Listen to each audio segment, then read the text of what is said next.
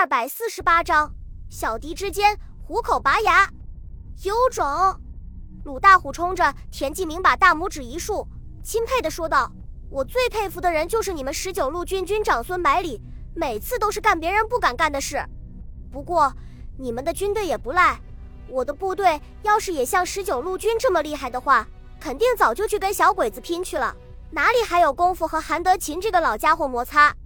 田继明从鲁大虎的语气中已经得到了肯定的答复，知道介入的事应该问题不大，心情就放松下来，与鲁大虎闲聊起来。我早就听说贵部和韩德勤经常有摩擦，到底是为了什么？鲁大虎哈哈一笑，毫不掩饰地回答道：“当初小鬼子打到这里的时候，地方官和保安团都跟着正规军跑了，后来小鬼子感觉没有多少价值，就主动放弃了。”苏北和苏中地区就陷入无政府状态，我们就和韩德勤前后脚过来发展抗日武装。田继明不解地问道：“既然这样，更加应该通力合作才对，毕竟都是在国民政府的统一领导下呀。”鲁大虎看了看田继明，用揶揄的语气说道：“饱汉不知饿汉饥呀！你们江北军团有福建政府源源不断的从大后方运送补给过来，怎么能体会到我们的难处？”韩德勤虽然不时能够从国民政府那里搞点物资，但是远远不能满足自身的需要。我军则完全靠自己筹措。小鬼子在这里就给留出这么大的空间，大家都想发展，怎么可能没有冲突呢？看着田继明若有所思的表情，鲁大虎急忙说道：“这些事情你就不用操心了，安心准备怎么跟日本鬼子打仗吧。”他转身对站在身旁的参谋长问道。咱们在天黑之前能够集结多少兵力？参谋长略微想了想，回答道：“最多一个营。”鲁大虎不好意思地挠了挠头，对田继明说道：“因为补给困难，我的部队平时都是分散在各地活动的，所以短时间内很难集结到更多的部队来支援你们，真是不好意思。”田继明这才明白了他的意思，连连摆手，示意鲁大虎不用这么客气。我到这里来，只是想借条路。没有别的意思。再说，这仗也是我们十九路军自己要打的，跟别人没关系的，你们不用牵扯进来。鲁大虎大手一挥，说道：“怎么会和我们没关系呢？你们十九路军总是中国的军队吧？日本总是中华民族的敌人吧？在国家和民族的共同敌人面前，就是韩德勤也不会袖手旁观。就让我们一起把江阴要塞的小鬼子送到长江里面喂鱼去吧。”说罢，大声命令道。吹集合号，命令部队在六点钟之前集结完毕，七点钟准时和江北军团一起出发。满载着士兵的渔船飞快越过狭窄的江面，在南岸的沙洲上面停了下来。部队迅速隐没沙滩上面低矮的灌木丛中，渔船迅速驶离南岸，返回江北，开始另外一趟行程。田继明亲自率领的第五支队和鲁大虎率领的一个营，在五艘渔船的帮助下。终于在午夜十二点半的时候安全渡过长江，并在凌晨两点整完成了对江阴的包围。尽管己方的兵力是日军的五倍以上，田继明仍然不敢托大。经过和鲁大虎简单的商议之后，他果断决定在第一攻击中投入两个营，力争以压倒性的优势突破敌军防线，然后在全军压上，一举歼灭日军。七十五毫米步兵炮被推到距离城门不足两百米远的地方。用直瞄的形式猛烈轰击，只用了三发炮弹就炸开城门。紧接着，迫击炮和轻重机枪同时开火，掩护步兵向城内突击。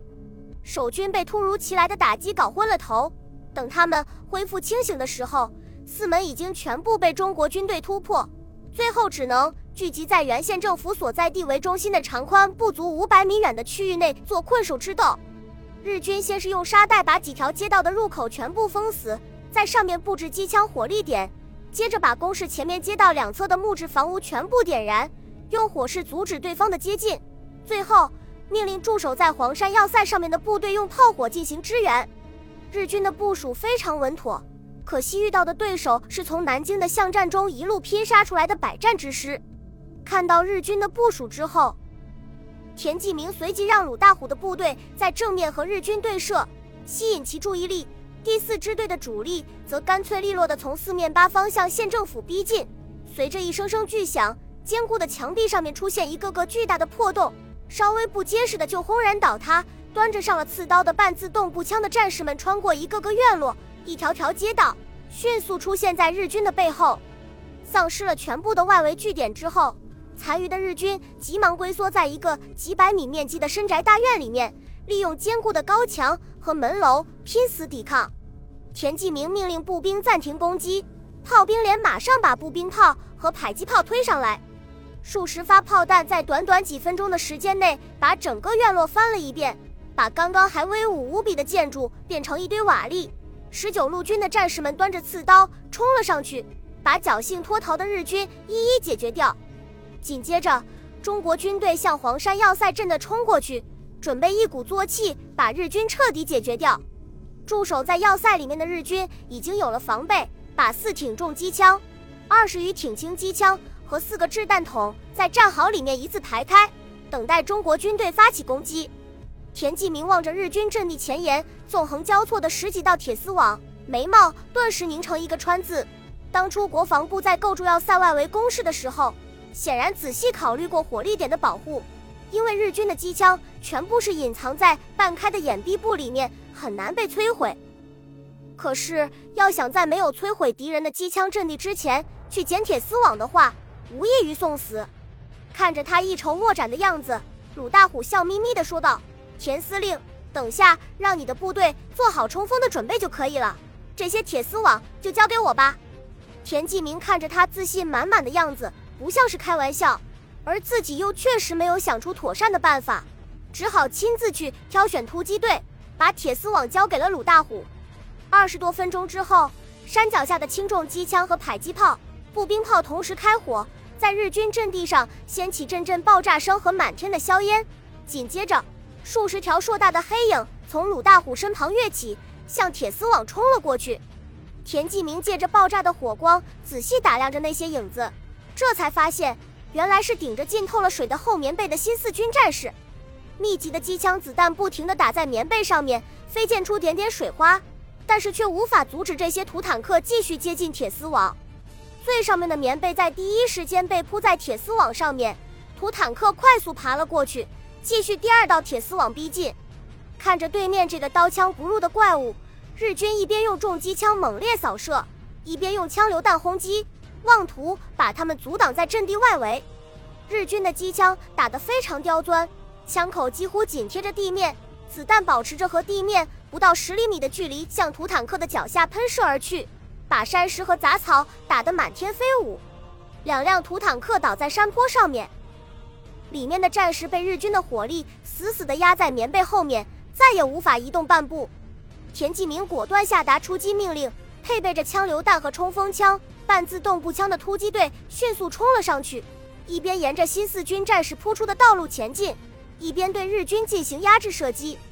随着距离的逐渐缩小，枪榴弹的威力逐渐显示出来，坚固的机枪火力点在微型榴弹的轰击下，很快土崩瓦解。机枪火力网出现了缺口，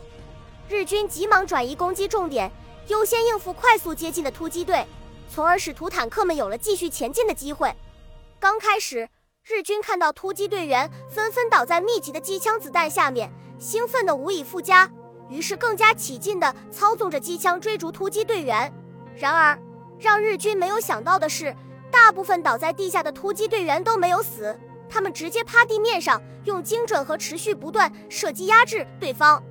等到日军发现这个问题，准备把攻击重点放在突击队员的下半身的时候，新四军的土坦克们已经在铁丝网上面铺出十几条道路。田纪明毫不犹豫地下达了总攻令，将近两千名战士从三个方向、数百米长的战线上同时发起冲锋，潮水般的向日军固守的要塞阵的冲了上去。先是如同一股股泉水一般越过铁丝网，然后就变成奔腾不息海潮，迅速淹没了日军阵地。凶悍的日军眼看大势已去，非但没有向后逃窜，反而在两名中队长的率领下跳出战壕，端着明晃晃的刺刀向中国军队冲了过来，妄图依靠优良的拼刺技术来挽回败局。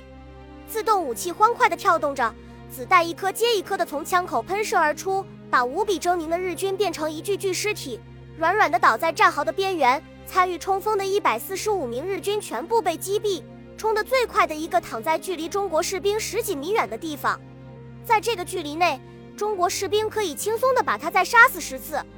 协助田纪明夺取江阴要塞之后，鲁大虎立即带领自己的部队返回江北，与江北军团的第三支队一起在孤山构筑工事，准备迎接日本海军的反扑。而第四支队则在抓紧时间抢修工事的同时，派出小分队在江面上布雷。